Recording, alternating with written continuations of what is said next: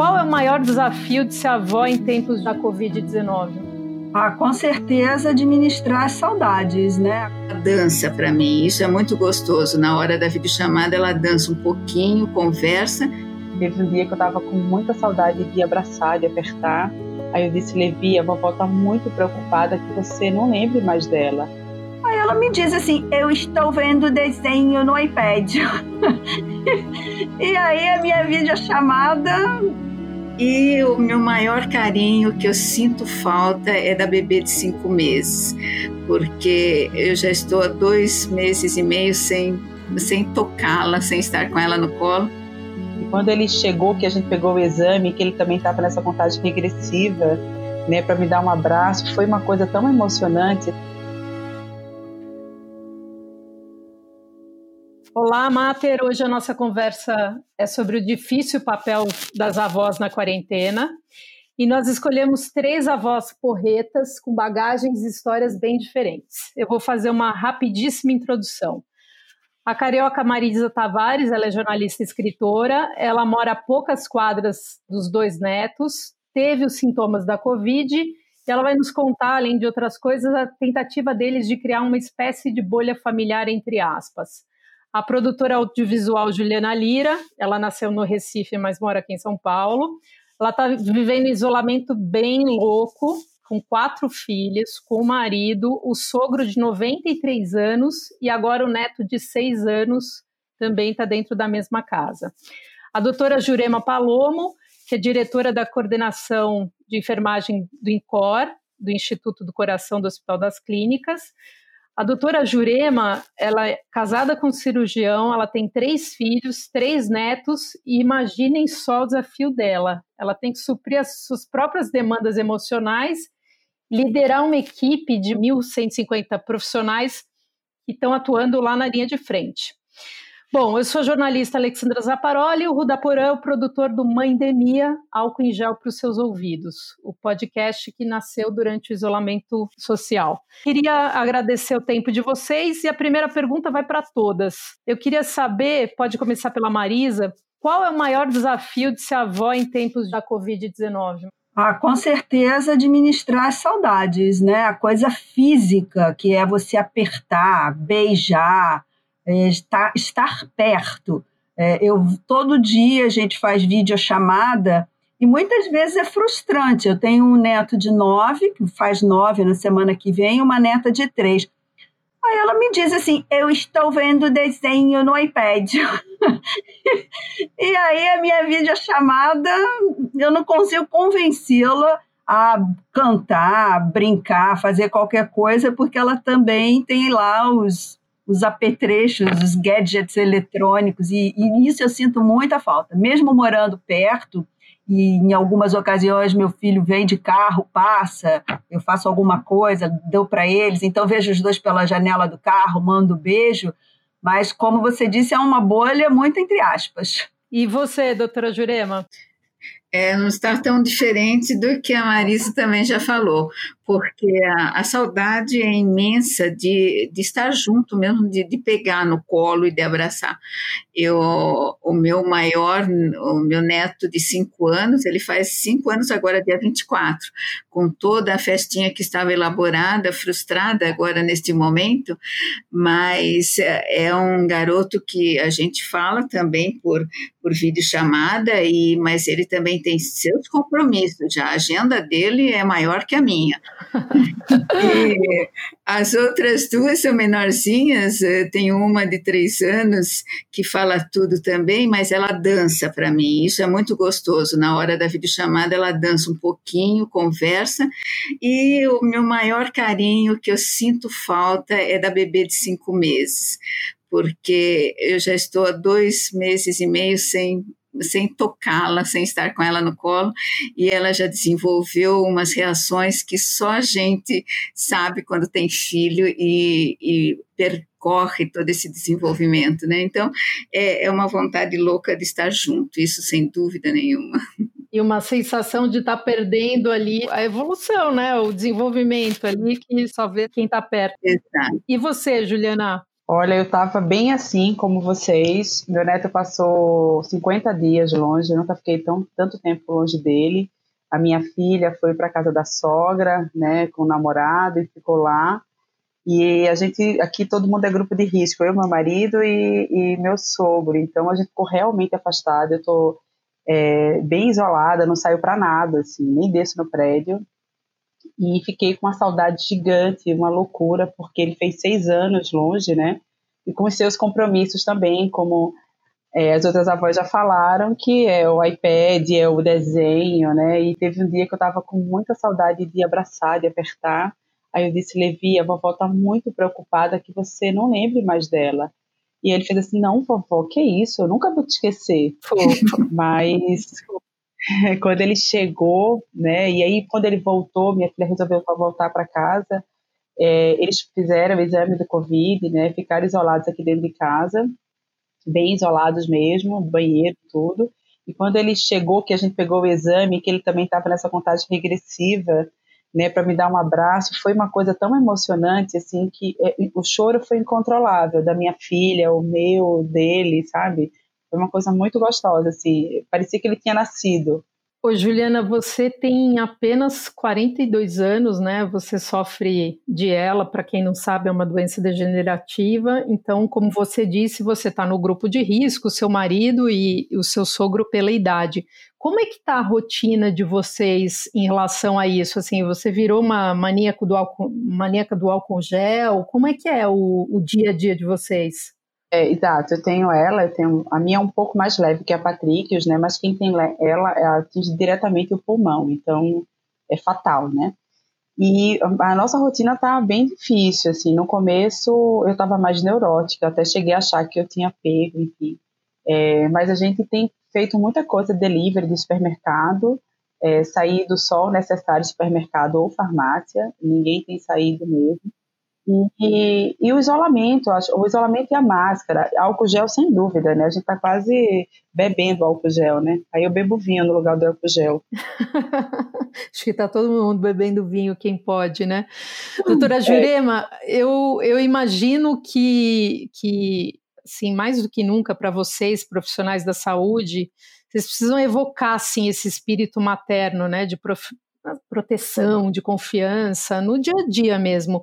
Como é que tá para você esse mix de ter que suprir as suas demandas próprias de saudade, de insegurança de ser humano normal e ter que assim liderar uma equipe que está na linha de frente de um hospital do tamanho do HC?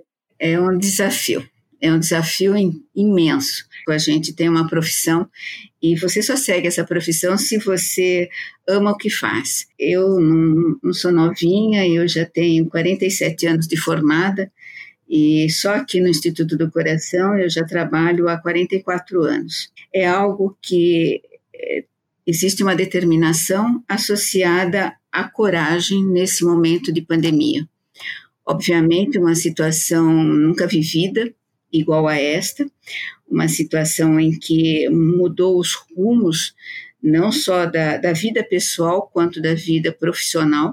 A vida pessoal, ela é é realmente ela é uma cobrança pela família muito grande no sentido de, de exposição a, a minha idade também já é maior que 60 e, e isso é existe uma preocupação dos filhos, uma, uma cobrança para permanecer em casa, mas o seu dever chama. Eu estou vivendo um momento em que somente eu fico em casa sábado e domingo, quando não preciso vir até o hospital, no momento ainda estou no hospital. Eu trabalho 8 a 12 horas por dia.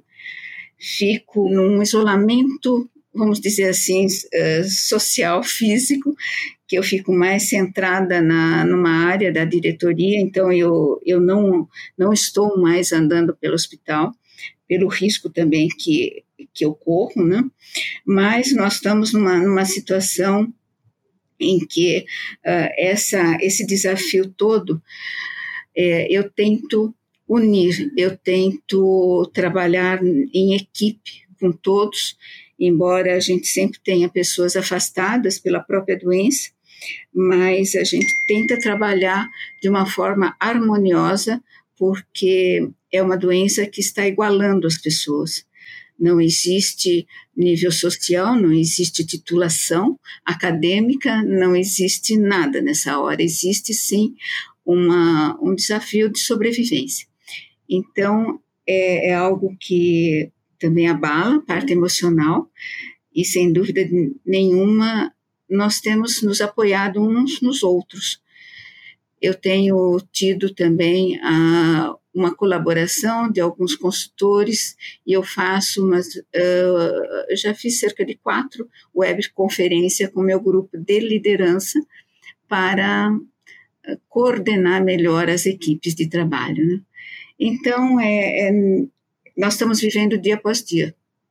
Eu queria perguntar uma coisa para a senhora. Nessa, nesses, nessas tantas décadas de profissão, teve algum momento mais difícil do que esse que a gente está vivendo, que a senhora tenha experimentado? Eu tenho a impressão que dificuldades aconteceram, mas esse é muito especial, porque esse não tem planejamento.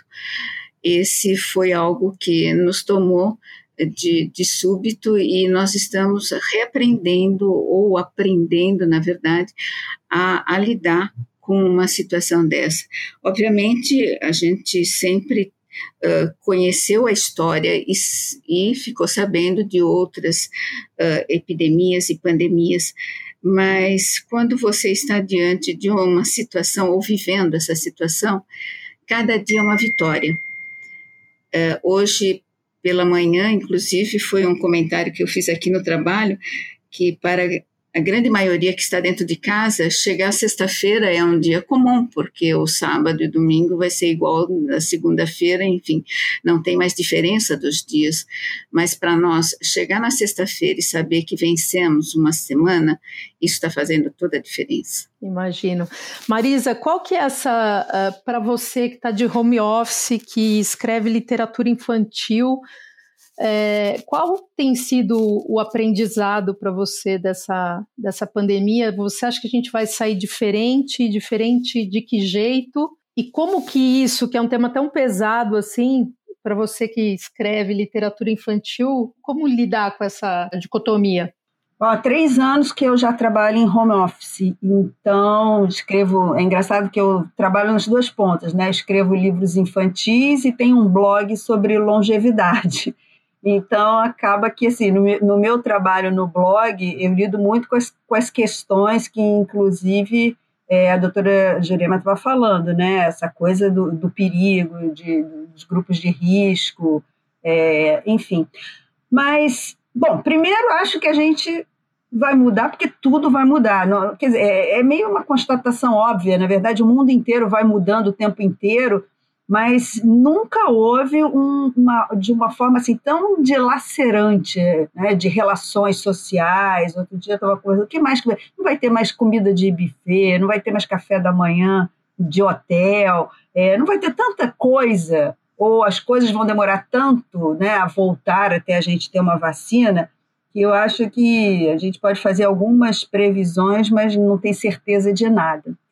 É, sobre a literatura infantil, eu fui colhida. Não sei se essa quarentena, esse isolamento, vai render um livro, uma reflexão. Não sei, de, tanto, todos nós estamos sendo tão fortemente impactados que talvez não, não tenhamos a, a capacidade de transformar isso em obras que reflitam tudo que a gente está passando mas fui abalroada pelo, pelo, pela pandemia, porque eu tinha, tem um livro que eu fiz inclusive com meu marido e que a gente ia lançar em, no final de abril e que acabamos lançando semana passada nas redes sociais. E vai ficar assim, no, esperando um boca a boca, né? E fazer. O engraçado é que agora você faz assim: você faz evento de lançamento no Instagram, você faz uma live com um grupo de pais. É, estou totalmente conectada, nunca estive tão próxima do meu laptop quanto agora, né? Porque é o tempo inteiro.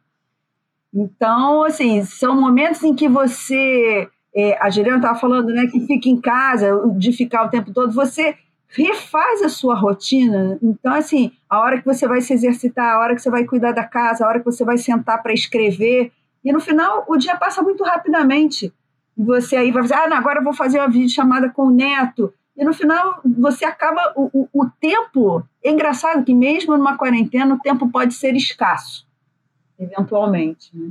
Então, acho que é assim, aprendizado diário, diário. Todo dia eu aprendo algumas coisas, inclusive assim, tem os dias bons, tem os dias não tão bons. Você tem que buscar um fôlego extra para enfrentar e seguir em frente.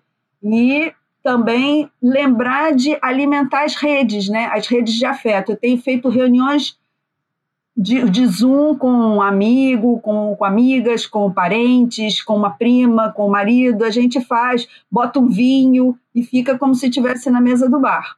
Eu queria saber com você, Juliana, o seu neto tem seis anos, né? As crianças, os netos da Jurema e se bem que o da Marisa tem um de nove também. Qual que é o entendimento que ele tem, seu neto tem sobre a Covid? É, a gente, desde quando começou, quando ele foi para casa da outra avó, né, como a gente se refere, assim, é, a minha filha já foi falando o que estava acontecendo, o que tinha. Então, ele tem um entendimento do que a gente comenta, a gente conversa muito com ele, né? Aqui em casa a gente conversou muito, sempre com tudo, né? E aí teve um dia que a minha filha falou até que ela pediu um pedaço quando ela estava lá do bolo dele. Ele fez: Não, isso pode transmitir Covid.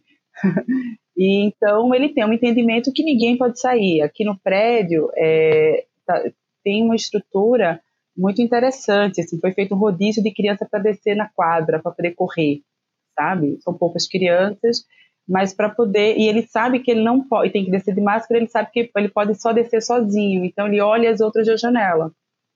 E o parque foi foi é, foi fechado né para porque é mais contato enfim. Então ele tem esse entendimento eu até fico pensando o que é que vai ser no futuro que que, que memória ele vai ter dessa dessa infância dessa fase né como é que ele tem. Mas eu acho que é um exercício que a gente tem feito né dessa da não liberdade, da, de não poder brincar, socializar, e ao mesmo tempo trazendo essa tecnologia que você sempre afastou, né? A gente sempre vê menos TV, brinca menos no computador, e agora ela está muito forte, porque tem a escola, né? Você tem outras atividades que você precisa falar com a família, né? Então, é, tem que ter um equilíbrio. Não tem sido fácil, mas é um equilíbrio, assim, de é, tentar harmonizar isso. Vocês sabem que a minha mãe tem 72 anos, ela tem seis netas mulheres, né? Três são, são minhas filhas. E ela tem uma teimosia, assim, que é bem intencionada das avós, que é trazer uma comida, enfim, tentar, no fim, me ajudar, né, na minha sobrecarga, não só física, mas mental. É, doutora Jurema, assim, estando dentro de um hospital, vendo o que você está vendo, a realidade de perto, o que, que você falaria assim para umas avós teimosas como a minha mãe, que de repente aparece aqui com um prato de comida preferido das minhas filhas? Eu falo que ela deve continuar, porque eu faço mesmo. Chega final de semana, o que, que eu faço? Eu cozinho para eles. Então, eles adoram estrogonofe. Daí eu faço as porções e deixo com na portaria do prédio para ser entregue.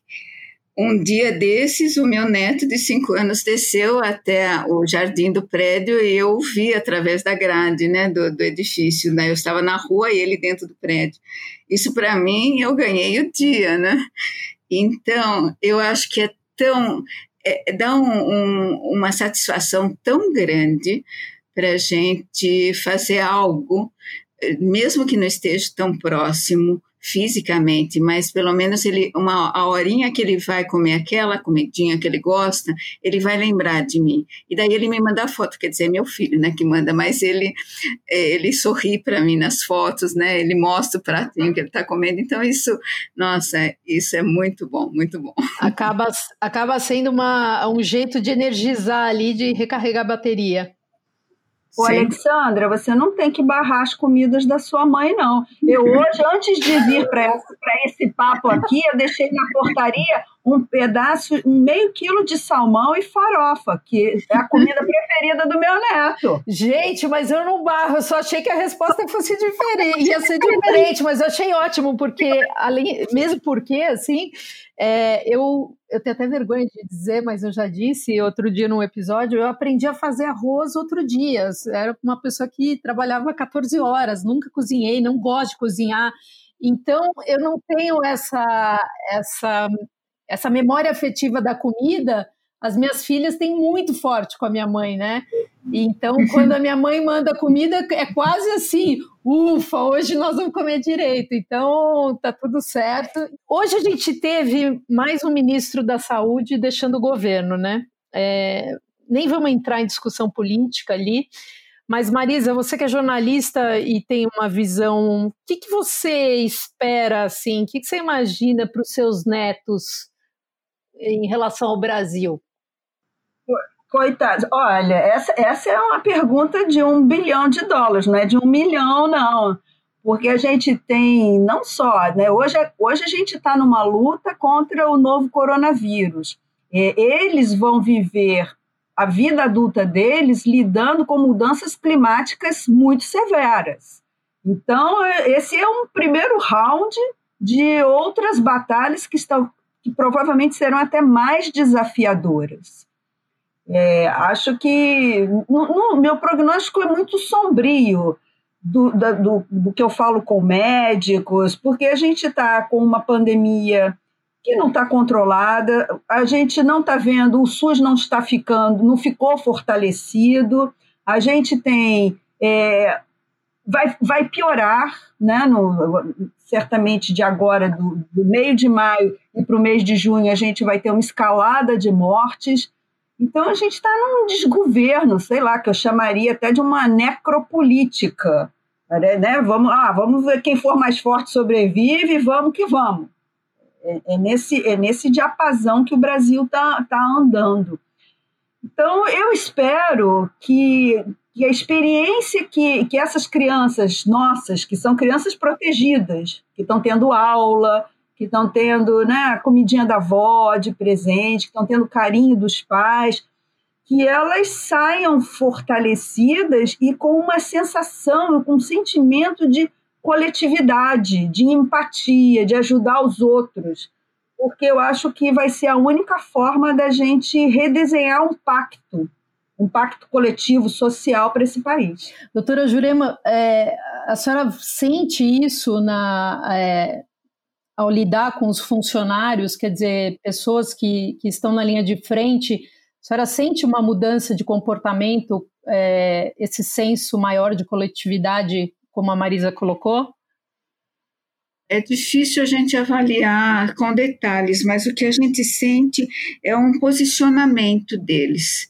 Um, e mesmo na, na própria mídia a gente percebe a, a situação das, do que o, é colocado nos, nas reportagens sobre, por exemplo, falta de EPI.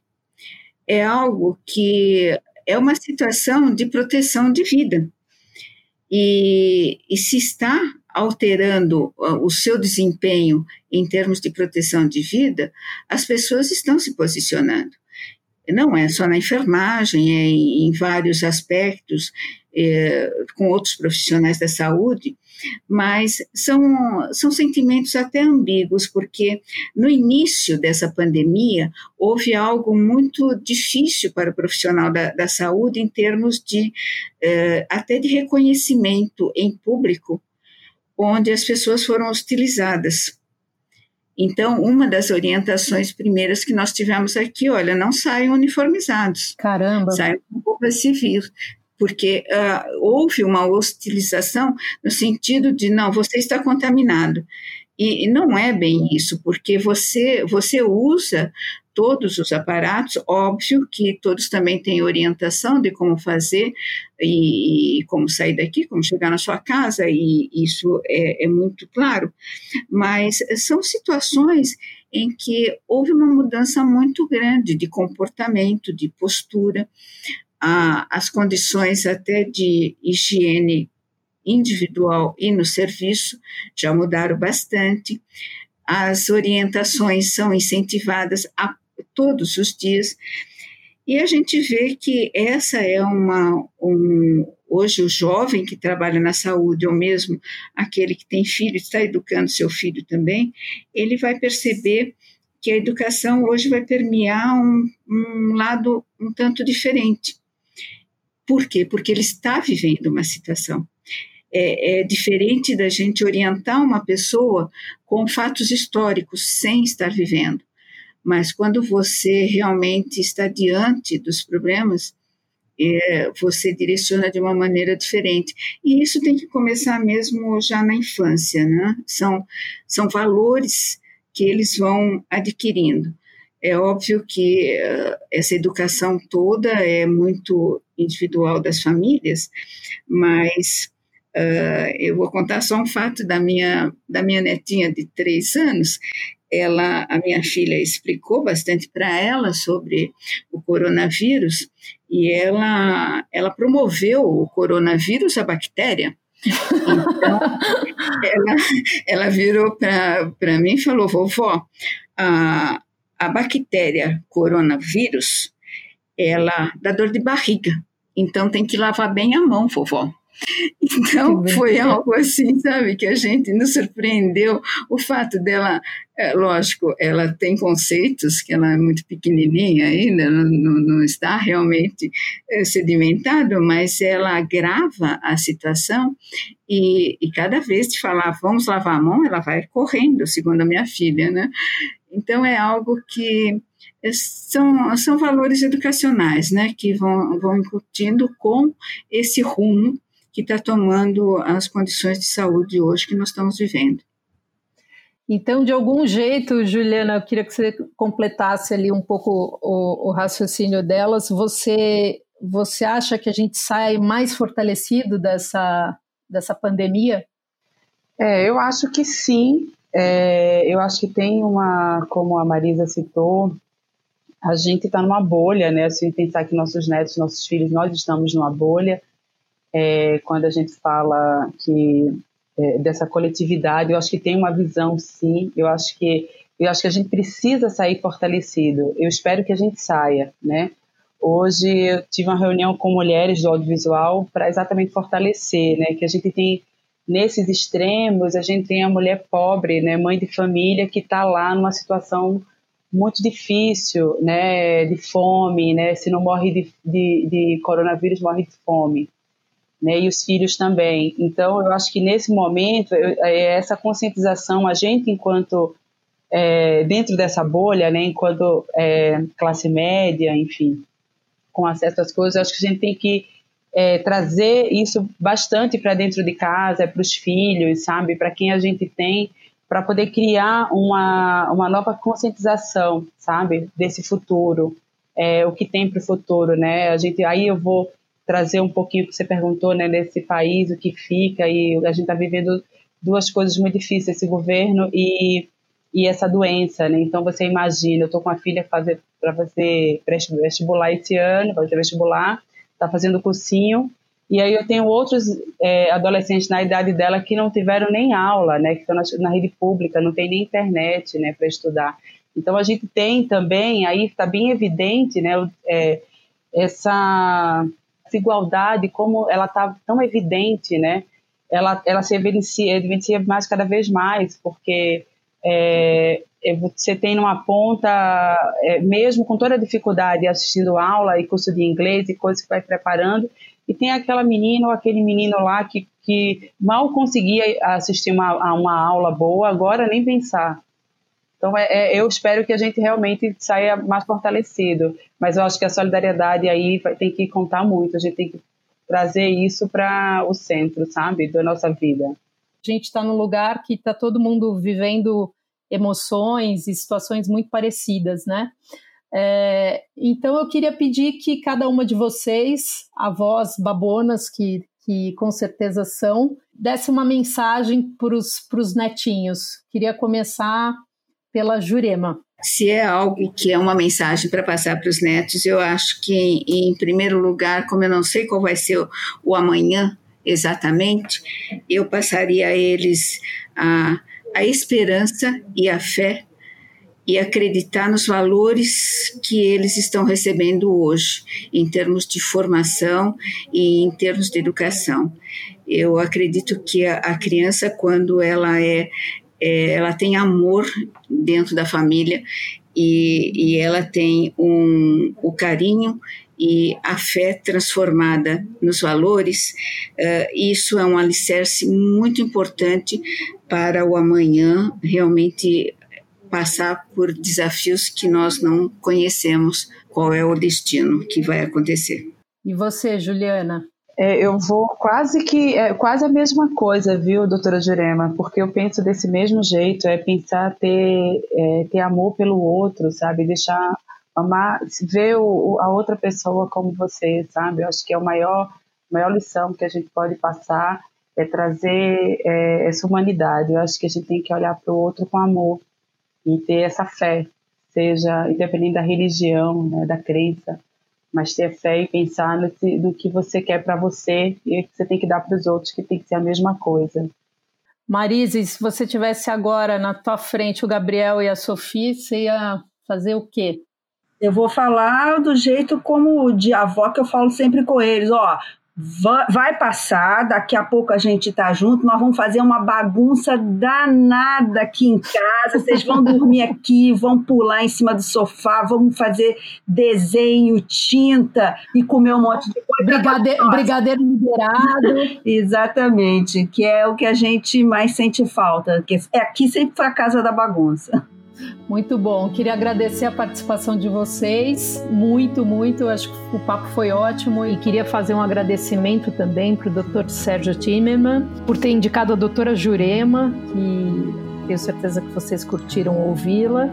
E para quem não recebe ainda a nossa newsletter Mater News, é, é uma newsletter diária, gratuita, que fala com a mãe real sobre primeira infância é só acessar maternews.com.br. Em segundos você se inscreve e tem um conteúdo de altíssimo nível.